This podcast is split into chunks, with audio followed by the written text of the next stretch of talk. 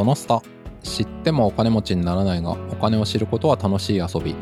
投資金融経済を楽しみながら考えるポッドキャストです。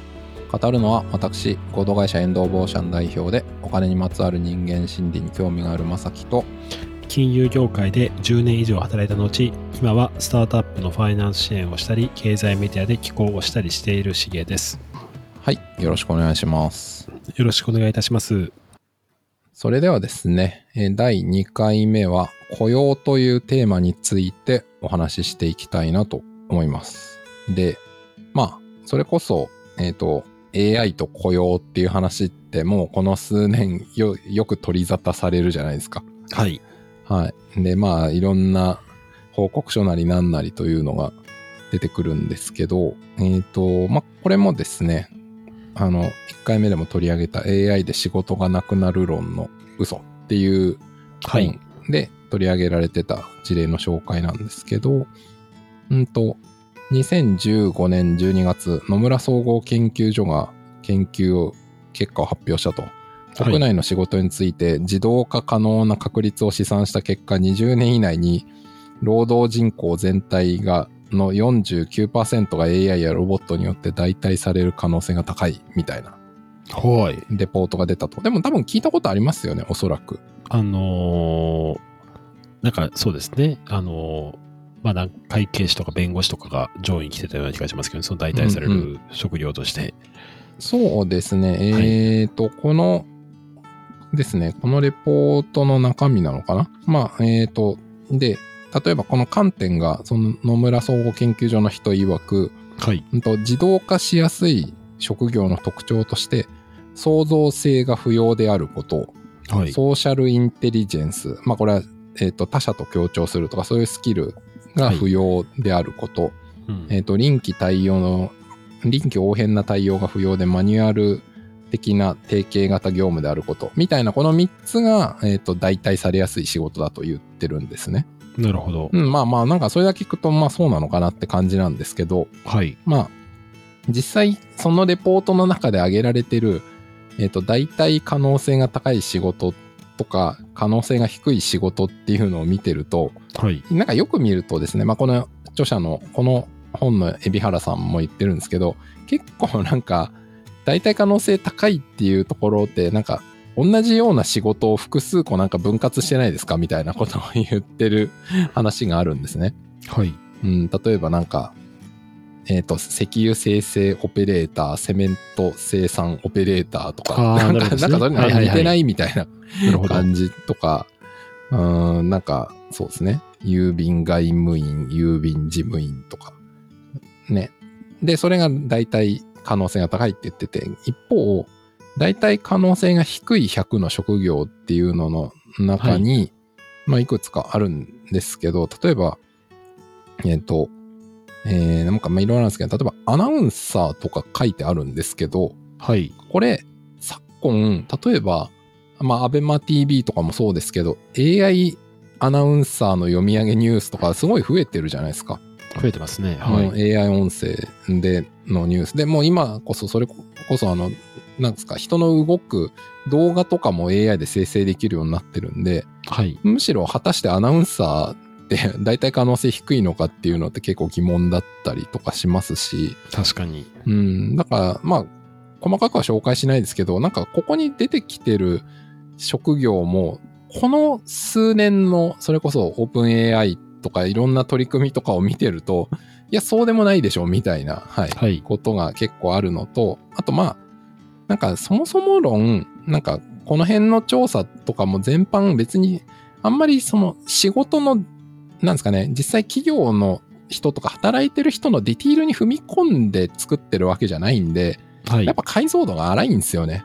っていう話がこの本本でも出てきて、で結果、あの、なんか、例えばどういう観点が抜けてるかってこの海老原さんが言ってる中で僕すごい納得したのは、うんと、AI によって頭、脳というか頭の部分は結構確かに代替できるかもしれないけど、手、手足？手の部分って、結局そこは AI というよりロロボティクスとかメカニクスの話なんで、それってそう簡単に代替できなくないかっていう話が出てくるんですよ。はいはいはい。これはなるほどなっていう話で、うん。で、実際、えーっとですね、この本の中で、アキンドスシローの人事部長の人にインタビューしてる話が、今話題のですね、はい、寿司を。はいはい。まあこれ2017年なんで、まああとこれ、海老原さんがインタビューしたというか、あれかな、井上さんっていうその経済学者の方かな、はいが。インタビューした話かなんかが載ってるんですけど、うんとそれこそスシローの店舗に行くと、例えば、えっ、と、シャリを握るとかってもう今多分ほぼロボットになってるのかな、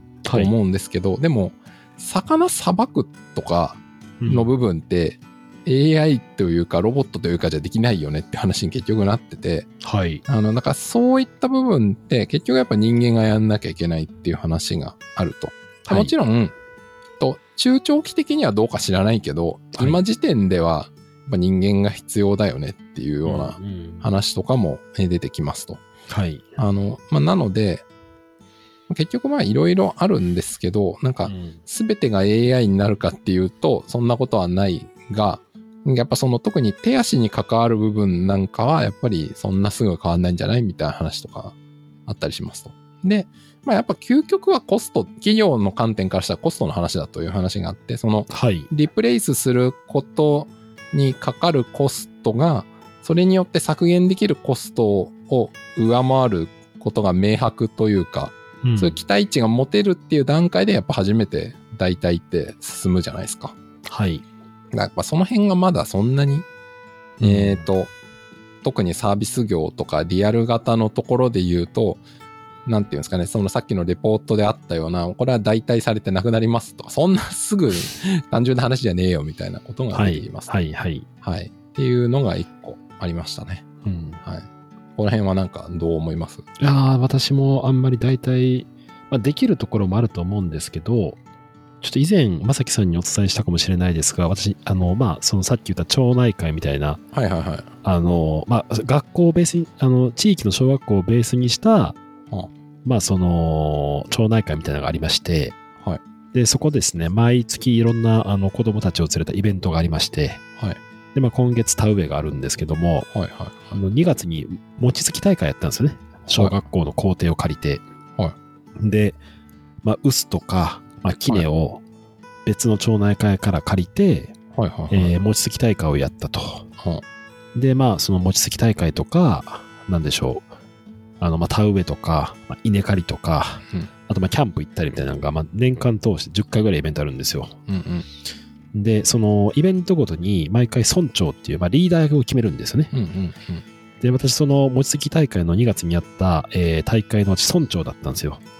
はい。だから、なんかリーダーなんですよね。はいはい。で、餅つきやるんですけどうん、まあ、学校の生徒が200人ぐらい来るんですよ。餅つきで。えーすごい。はで、すごいじゃないですか、200い。人。でしかも、あの、200人 3年ぶりに餅つき大会やるんですよ。あコロコロナ禍だったから。できなかった。だから、ノウハウほとんど消えてるんですよ。ああ、なるほど、なるほど。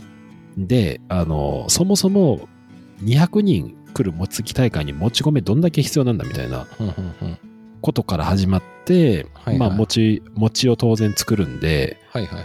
蒸す必要がありますし、はいはいはい。まあ、つき場みたいなのがあって、つく必要がありますし、うんうんうんで、200人来るんで、あの、はい受付とかもまあするわけなんですよね。はいはいはい。で、当然その餅つきの募集文書を考えて、はいはいはい。で、当日、あの、なんてその、まあ、路地回りをやったりとか、はい雨降ったらどうするかを考えることめっちゃ多いんですよ。はいはいはい。で、当日、大人だけでね、40人は稼働したんですよ。おー餅つき、すごい餅つきの。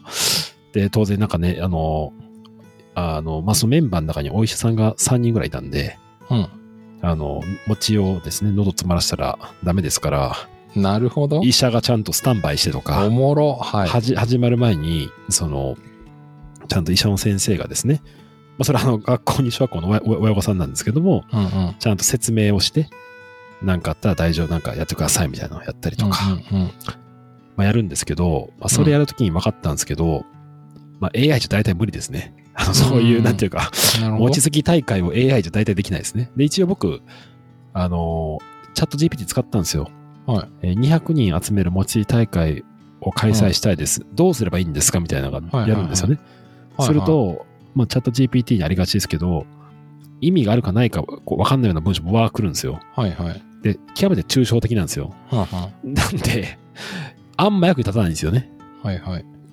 で、役に立ったことは何かっていうと、はい以前は学校に、まあ、小学校と一緒に協力してるんで、はあの、全校生徒500人ぐらいいますよ。500人に対して、あ、4、500人かな ?400 人ぐらいいる中で、うん参加、紙、紙で参加証みたいなのを配って、はい。そこに参加する場合は名前と学年と参加する人数みたいなのを書いて、はいはいはい。紙を切って、それをどこどこに提出してくださいみたいなのやって、それを集めたらそれを一個ずつ写すみたいな作業をやってたんですよね。はいはいはい。でそれを今年は QR コードにして、QR コードの裏に Google フォームズ入れて、参加者誰か何名か家どこか緊急連絡先みたいな感じで。やったらもう Google フォームに来たらバッとリストできるじゃないですか。はい。で、ちょっとあの Excel で数式組んで、それではいはい参加者名簿作るみたいなのはあ IT じゃないですか。それって AI っていうよりは。そうですね。AI じゃないです。ただの。ただの IT。はい。ただ、その進化めっちゃでかいんですよ。はいはい今まではその紙でやってましたから、はい。転記のミスなくなりますし、はいはい。あと、 Notion を私導入しまして、はいはいはい。ノーそのやっぱり情報多いんで、 Notion 全部管理してみたいなところをやって、うん。もうそれめっちゃ役に立ったんですけど、うん。ただそのリアルイベントでの、うん。やっぱ物理的に人がいるものっていうのは、うん。AI じゃやっぱ大体きついなと思いましたね。そうですね。まあさっき言った手足の問題っていうそうですね。こともあるし、まああと、なんかこの本にも出てくるんですけど、結局やっぱその営業とかに関しても、なんかその対面で相手の、なんですかね、心をつかむみたいなことが重要になってくるはいみたいな場合は、結局やっぱ人間はいるよね、みたいな話だったりするし、そうですね。まあかつあと今のしんげさんの例ってやっぱり営利企業の活動じゃないじゃないですか。そのコミュニティの活動だから、はい。非営利活動ないし、コミュニティの連帯感とかの活動、まあ一種祭りだと僕は思うんですけど、はい。なんかそうなってくると、果たして生産性を上げるみたいなこととか、代替してもらうっていうことを求めてるかっていうと、多分そうじゃない部分もあるんですよね。働くことに価値があったりすると思うんですよ、多分。そのこ。とによって、こう、共同体へのコミットメントを示してるみたいな。そうですねう。ん。まあ、なので、そうですね。そういうことに関しては、さっき言った通り IT で無駄を省くはできるかもしれないけど、なんかその人間の思考なり交渉みたいな部分は多分リプレイスしようもないし、することは多分求められてないんだろうなっていう気はしそうましたですね。うんあもちろん、さっきね、あの、前の回で喋った通り、田植えするときに、あの、はいお米に関する餅を、あ、クイズをはいはい。作る必要があるんで、それをチャット GPT で生成するのはめっちゃ苦になちましたけど、はいはい。まあでもただ当日やっぱね、そのバスを盛り上げるために、どう話すかとか、うん。どう子供に話振るかみたいな、ちょっと AI じゃ厳しいじゃないですか。まあそうですね。その辺はやっぱりそのリアルな、リアルになればなるし、コミュニティ活動とかは、うん。まあやっぱちょっと AI は、あの役に立ちますけどね。うん。むしろ IT だと思いますね、僕はそこは。うんですよね。はい。はい。はい。まあ、というような話はあるんですが、ただこれ、さっき言った通りで、その手の部分って大体難しいみたいな、例えばそういう話もある一方で、なんかこの、それこそこの1年以内ぐらいの間に様々出てきた AI 関連のソフトウェアなりサービスとかって結構やっぱすごいインパクトあるな。まあね、 ChatGPT なんかは使ってる人も多いと思いますけど、そのちょっと前にやっぱ話題になった Midjourney とか Stable Diffusion、はい。画像生成の AI とか、はい。やっぱその辺のインパクトって、なんか、それまでって、さっきのその野村総合研究所の調査もあった通り、はい。人間の創造性がある部分って大体できないですよね、みたいなことを言ってたんだけど、そうでもないっていう ものによるけど、例えば、あの、ね、ニュースにもなりましたけど、そのミッドジャーニーとかで生成した絵を、あの、なんですかね、アートのコンテストに出したら優勝しちゃったとか、はい。ニュースがありましたけど、だからそれってもちろん、ベースとしてはですよ、当然学習してる材料はそれまで人間の人たちが描いた絵なんだから、AI そのものが創造性なんか発揮してないじゃないかって言われたらそうなんだけど、でもはい結果、人がそれをソフトとして使って出てきたアウトプットが創造性が高いって評価されちゃってる時点で、創造性の仕事っていう部分はもう大体できちゃってるじゃんっていう。まあ全てではないけど。うんうん一部、それがもう出てきちゃってるっていうのは事実だから、はい。やっぱそうなってくると、その雇用って言った時に、ね、そこら辺の創造性って不可侵だと思われてた部分が、まあ、それは、それまあ、ちょっとアートとかだから雇用なのかはよくわかんないんですけど、まあ、はい仕事を奪う論で言うと、うん、このなんか、海老原さんが本を書いた2017年ではまだその辺って、ね、あの、範疇の外だと思ってたような話が、はい。この1年ぐらいで急に、そこもターゲットに入ってきちゃったっていうのは非常に興味深いなと、はい、そうですよね。個人的には思いましたね。最近ちょうどその話題になってましたけど、うん。えーっと、いわゆる AI グラビアみたいな話があるじゃないですか。うんうん、ありますね。それではいちょうどニュースあってましたよね。そのう、ん。何か某雑出版社がそれを普通に、まあ、ウそうですねェブとかに載せたんですけど、まあ、それを取りやめになったと。あ、なったんですか？取りやめになったんですよ。で、なんでかっていうと、結局、機械学習してるんで、あの、もともとはそういった大量に、あの、実際の人が、まあ、その、グラビアのモデルの人がたくさんいらっしゃるわけじゃないですか。そうですね。でそれをベースに作られ、機械学習して作られた、生成された AI グラビアっていう時に、そういう人たちの権利はどうなるんですかっていう、やっぱり。はいはい。まあ、その著作権なり、そうです、そうでです。そそういった各種の権利をあうまくハンドルするための握りがない中で、そうです。でも間違いなく機械学習それ使ってるはずじゃないですか、いろんな。うんそうですねで。でもそれって当然普通は著作権あるんで、そうですね。じゃあそしたらそれ払う必要があるんですけど、そんなもん機械学習のためにすごいデータ入れてるんで、うん。しかもそれが本当に、あの、なんていうか、法的にうん。手当てされて使使ってる許可も取ってるか不明ですし、うん。そうですね。まあ、だから取ってない可能性は高いと思いますけど、普通に考えて。確かその辺も、あのね、興味ある方は調べていただければいいと思うんですけど、国によって結構その法律であったり、そのベース、AI の学習のベースにこれを、こういったデータを使うこと自体とか、そこから作った生成物の権利がどうなるかみたいなのって結構国によっても違ったりするけど、僕の見た範囲では日本は比較的法律上はその辺が割とはい。別に緩いと。だからあとは、なるほど。その辞めた出版社とかもそうですけど、はいそれを表に出しちゃうと自分たちのこれからの、なんですかね、仕事上の評判とか仕事のしにしやすさ、しにくさに多分支障が出てくるからやめようっていう話かはないというふうに思ってまして、うん。多分僕法的にダメかダメじゃないかで言ったら多分セーフなことが多いと思うんですよ。おそらく、なるほ。ど。うん。うん。まあ、ということなんで、だから逆にそれって、やっぱ名の知れた企業だと、その法律上とよりもどっちかというと道義的になんかはい突っ込まれることってそうそうできないっていう話って多いと思うんですけど、はい。でもそれってなんか、ね、そこら辺別に気にしない人たちとか、もう零細企業なり、なんかもう個人とかだったら別にできちゃうかなという気はするので、まあそうですよね。うん、まあその辺は結構、はい、これからいろいろまた、いろんなことが起きてくんじゃないかなという気はしますとはい。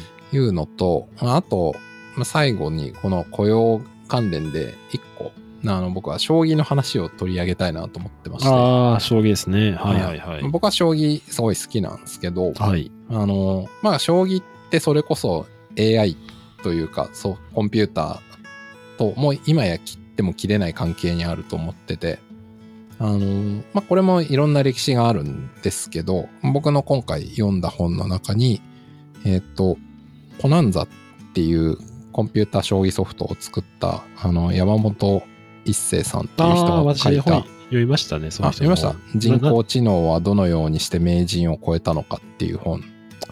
黄黄色い表紙のやつですか、黄色、白っぽい表紙なあ、んですけど。あじゃあ違いますわ。わかんないあの山本さんの本読んだ記憶はあるんですけど。読みました。まあ多分何冊か別もしかしたら書いてるのかな。えっと、2017年に書かれた本で、今はこの山本さんってなんか自動運転を目指すスタートアップの代表をされてるみたいあ、ですね。そうなんですか。うん。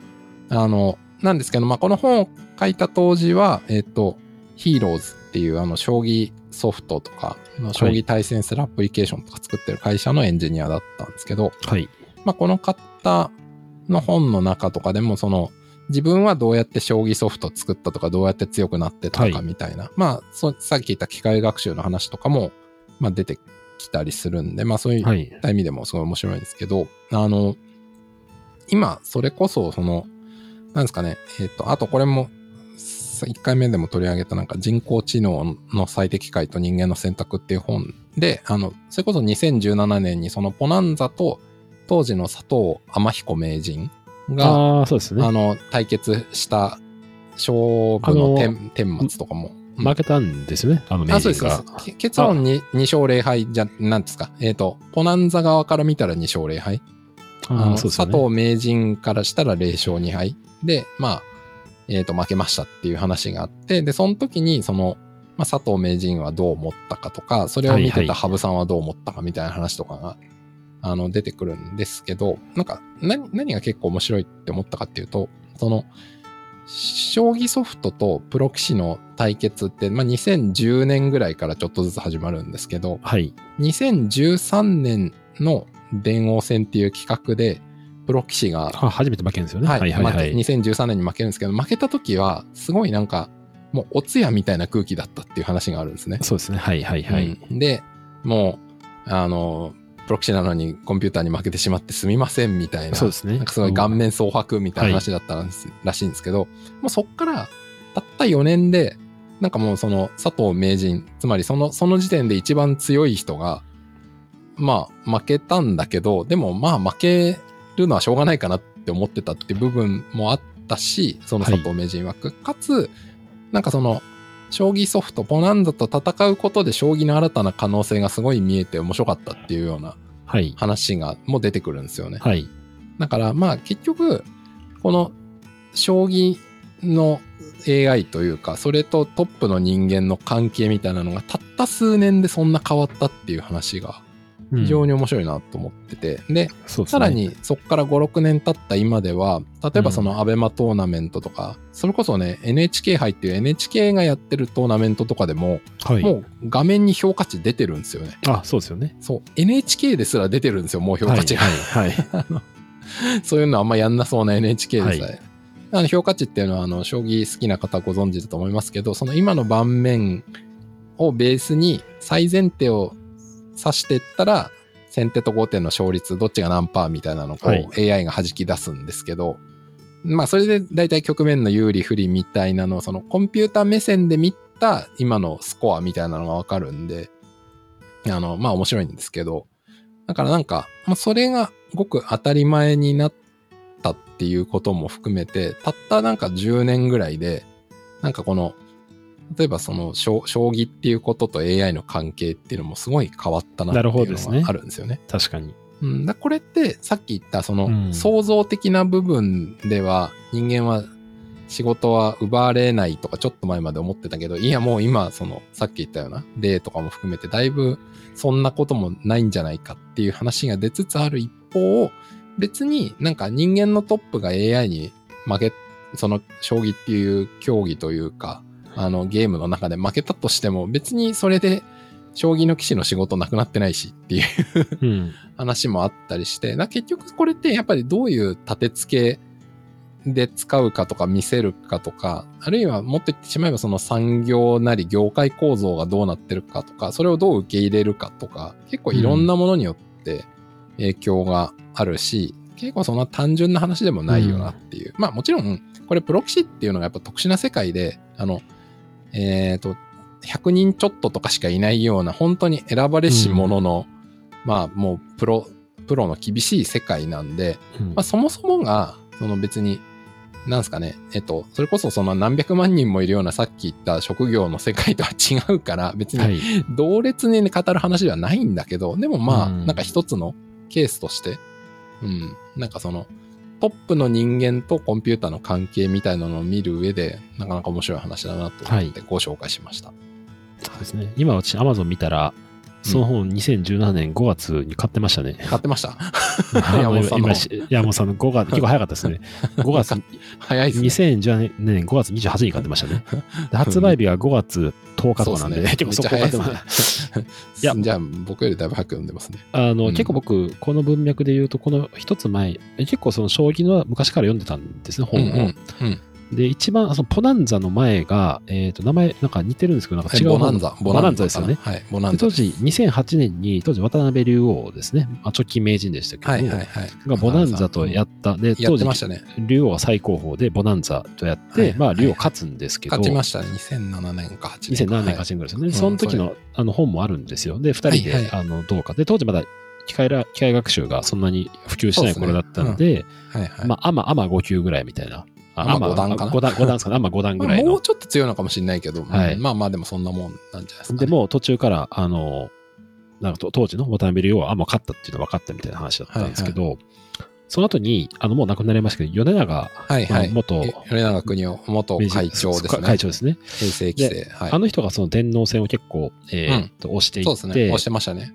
で、米長さんが我破れたりっていう本を書いてるんですね。はいはい、あの、ボンクラーズっていうソフト、ね、そうそうそう。あ、詳しいですね、さすが。はいはい、そうなんですよ、うん、で、その時ってやっぱプロ棋士は、一旦確かあれなんですよね。あの、禁止になったんですよね。プロ棋士が、ね、はい、あの、パソコン、あの、AI とかそのやってはいけないみたいな。まあ、その、公の場でやってはいけないってことになりましたね。そう、公の場でやってはいけないと。はいはい、で、それやっぱり、あの、負けるとインパクトでかいから。です、ね、ただ、米長元名人は、もう引退してるからみたいな感じで。はいはいはい。そうっすね。あの、自ら。俺は負けてもいいみたいな。そうそう、会長に出たんですけど、まあ、私そう本読んでるともうなんか練習の時にボロ負けなんですよね。もう全然勝てないみたいな。で、あれこんな強いのみたいな感じで、はいはい、まあやって、まあその、まあ見事に負けたと。で、タイトル割れ破れたりと。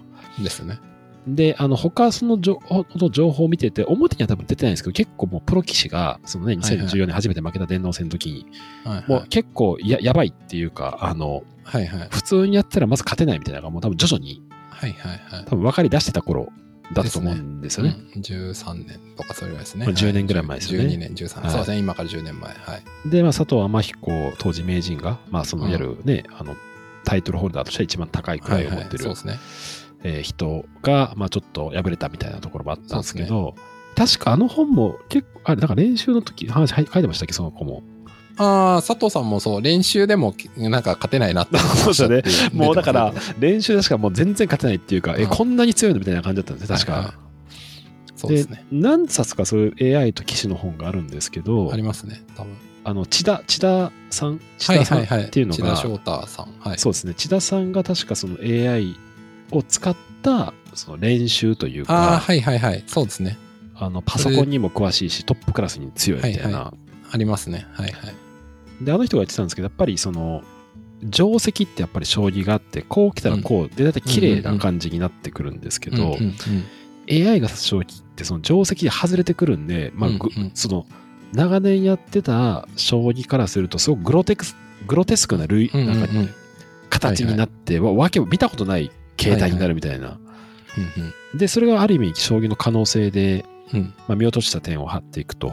うん、で、なんか、あれですよ、先ほど、正樹さんがその評価点の話されてましたけど、評価値。はいはい、評価値。うん、最近の立場で、あれです、むしろ、ね、あの評価値っていう中で、最前提を人間が指すと盛り上がるみたいな、そういう感じだったんですよね、どっちかっていうと。そうですね。だいぶ、はい。見方が変わってると思いますね。そうですね。うん、もう AI の圧倒的にその、はい、ね、めちゃめちゃ計算する中で最前提っていうのはこれだっていうので、で、人間がそのどれ、うん、なんていうかその、結構解説者もあれですもんね、うん、なんでこの手がいいかっていうのはパッと見よくわかんないっていうか、深すぎて、はいはい、そうですね。解読不能みたいな。で結構そう言ってますよ。うん、AI この手を示してますけど、はい、なんでこれがいいのかちょっとわかりません、ね、よく言ってますよ。うん、そうですね。だから、まあ、ある意味ね、将棋の可能性増えてるし、ね、まあ、結局人と人の対決なんで、ね、今で言うとやっぱりね、まあ藤井、まあ、そうだ、はいはい、七冠ですか？七冠はもう、はいうん、ですけど、やっぱりね、あの先日の羽生さんと藤井六冠の、あの、王将、王位戦戦。王将戦かな？はいはい。がもうね、やっぱり、あの、いろんなドラマがある中でね、やっぱりそういった背景があるから面白くなるし、そうですね。ね、あの、羽生さんもね、だいぶ一時負けてましたけど、あの、うん、AI 将棋にだいぶ追いついてきたっていうか また強くなってるみたいなところがあって、うんうん、まあ、そういう人間ドラマは逆に面白いんで、まあ、日本、ね、に、さっきおっしゃったように人間が AI に負けるとしても、やっぱそれはそれで人間ドラマとしては非常に面白いステージにいるのかなっていう気はしますけどね、うん、本当に。そうですね。あの、はい、まあ、あと、ちょうどなんかその藤井七冠とそのポナンザ作った山本さんが対直近対談、ね、対談されたみたいで、数日前とか、はい、まさにちょうどそんな話があるんですけど、はい、あの、まさにその中とかでも出てくるんですけど、あの、藤井さんは、あの、AI では読めてない最善手とかを、最善手を、あの、指す、実際指してたりすることも あるんですよね。はいはいだ。から、なんか、もう、さっき言った通り、もう、普通にやったらもう、6年前の AI に、その佐藤名人が、もうどうやっても勝てないぐらいになってるのに、はい。あの、今、実際に AI よりも、なんかすごい手を藤井さんが読んで指すみたいなことがあったりするっていうのって、なんかまあこれもなかなか面白いなという話があって、まあまあこの辺はね別に今回のテーマである雇用とかとはあんま関係ない部分かもしれないんですけど、まあでもなんかその AI を使うことによってなんか人間の凄さみたいなのとかをなんかこうスポットライト当てるみたいなことも、まあ、やり方によってはできるのかもなという、はい。そうですね。あ個人的にはは、しましたね。将棋については、あの、間違いなく、あの、見てる側のエンタメ性上がった気がするんですよね。うんうん、そうですね。昔の将棋とかってもなんか終盤、いい手か何かも全くわかんないし、わかんないですね。あの、素人が見てもね、なんか、ピンとこない中、今はなんかそのね、いわゆるゲームでいう、そのゲージみたいな感じで、まあそうですね見えるわけじゃないですか。可視化されてみたいな、どっちが優勢か本当ゲーも。ジだと思います。うん。はいうんするとね、やっぱり将棋わかんない人も、あ、今こっちの方が優勢なんだとか、うん。解説して、あの、ここれがこうで、だからこれはいい点なんだとか、うんうん。そういうのが出るのはなんか普通に面白いですよね。そうですね。なので、まあ、まさにそういった形の、はい。なんか、楽しみ方ですかね。使使い方、楽しみ方っていうのが、はい。まあ、なんか結構キーになってくるのかなという部分が。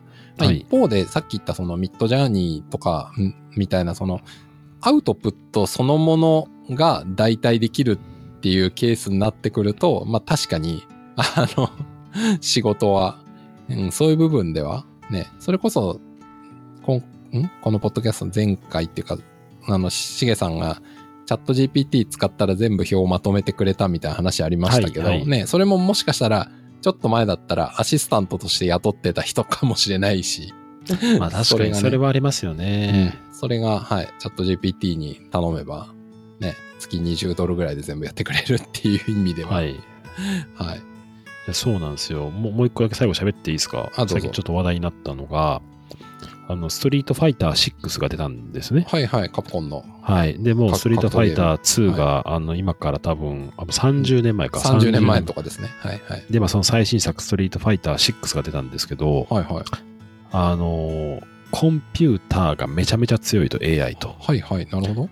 で、昔の格闘ゲームもコンピューター強かったんですけども、はいはい。その強かったのってもう超反応とか、なんていうかもう、はいはいはい人間じゃ100%不可能のような動きをして、はいめっちゃ強い。いみたいな感じなんですよ。はいはい、なるほど。今の最先端の AI のっていうのが、はい動きが本当に人間っぽいんですよ。はいはい、なるほど。で、あの、いわゆる見てからっていう状態で見てから攻撃してるんで、超反応じゃないんですよね。はいはい。で、それが、まあ、プロゲーマーの梅原さんがやってて、あの、レベル8って一番高いストリートファイター6やってたら、はいはい梅原さんゲームしたら感動してるんですよ。これ超うめえみたいな。ここでこの動きできるの？みたいな感じがもう、リアルな人間と本当に対戦してるような感じになって、面白い。プロゲーマーがことごとく負けてましたね。あ、そのレベル8にレベル8にことごとくプロゲーマー負けていましたね。はいはいはい。ただやっぱり5、6戦やってくるとうん、癖が分かってきて。さすがにプロゲーマークラスは勝てるようになってたんですけど、えー、はい面白い。でもやっぱそれがやっぱり昔の超反応な、もうめちゃめちゃな、野球でいうと時速時速200キロ投げるみたいな強さじゃなくて、うん普通に時速160キロ投げながら変化球とか、うん。ここであ駆け引き、駆け引きをちゃんと、対人間とやってくるような駆け引きをちゃんと AI してくるみたいな感じで、うーんゲームがこう進化したかっていうのも結構面白かったですね。はいはいはい。だから、それこそ、その、昔の、まあ、格ゲーとかのコンピューターの、その人間ではできない、なんかそれはいずるだろっていう動そうです、そうできって、す。人間にとっては何の参考にもならなかった。そうです。ね、ん動きなんだけど、その今のストリートファイター6のその AI の動きは人間にも参考になるっていうことですよね。そうです。そうなんですよ。あ、こういう動きちょっとやってみようとか。そうなんですよ。でそれ、面白いですよね。格闘ゲームって結構そう心理、心理戦があるんで、うんうん。こう攻めたら相手こう来るからこっちこう行くよみたいな、そこがやっはいはいはいぱ対人間と面白いんですけど、はい、それを AI がもうやってくるっていう感じなんですよ。うんうん。そうですね。はい。まあ確かに、だからそういう意味で言うと、まあそれをもし一般産業とかにもう少し広げるんだったら、まあいわゆるそのトレーニングパートナー的な意味での AI とかっていうのは、そうですね。うん。まあだいぶ可能性ありますよね。だから今とかもあれかもしれないですよね。例えばわかんないですけど、羽生さんと将棋するとなった時に、羽生さんの棋譜を全部読み込まして、羽生さんっぽい、うんうん、うん。あのー、将棋打ってくださいっていうふうにやったら多分そういうトレーニングとかって多分やってそうな気がしますけどね。できるのかもしれないですね。はいまあまあそこまで手間をかける必要があるのかっていうのはちょっとわかんないけど、まあそう なんかね、それはわからないけど、でもさっき言った通り、その、なんですかね、完全に AI の出してくる、まあ将棋とかの手とかも、なんかもうブラックボックスすぎて何が何だかよくわからんっていうのになるともうなんか、ね、はい。参考にならないケースも多いのかもしれない。そのエンタメとしては面白いのかもしれないけど、はい人の参考になるかはよくわかんないけど、さっきのそのね、ストリートファイターの話とか、今の、え、ハブさんっぽいとかもそうなのかもしれないですけど、なんか人間の実現できるような良い先生みたいな、はい。はい、使い方だと、まあなんかそんなに嫌になんなかったりとか面白いなって思える可能性もまあありますよね。だから英語とかもね、僕やったことないですけど、最近 AI の英語とか出てきてますし、うん AI 英会話とかありますよ。まさにに、でね あの人間の先生いらないっていう。で、こっちはね、ミスっても別に相手が AI だから気にせず、ね、その、うんいくらでも練習できるみたいなのは確かにすごいなっていう感じですよねそうで。すね。ただ一方で相手が人間じゃないから伝えたいっていう人間のパッション、確かに。理解して通じたっていう嬉しさっていうものは存在しないので、確かに。そういう意味で果たしてモチベーション上プラスかっていうと、コストは確かに下がるんだろうけど、そもそもまあ何のために英語を学習してるんですかとかって考えたときに、ね、うんその、せ例えば先生っていう相手に伝わるっていう感動が、もしその人の中で重要なんだったら、はい。あんまり意味ないでしょうね、AI 確かに。うんそうなりますね。うん。はい。まあ、というわけで、なんか結構後半だいぶ雑談でしたが、はい。はい今回は一応雇用というようなあたりで、はい。はい。話してまいりました。はい。では、お聞きいただきありがとうございました。ありがとうございました。この番組が楽しかったという方は、Amazon Music や Apple Podcast、Spotify などで番組フォローをお願いします。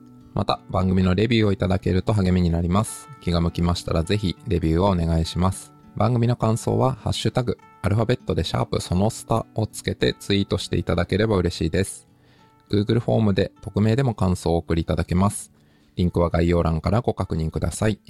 それではまたお会いしましょう。さようなら。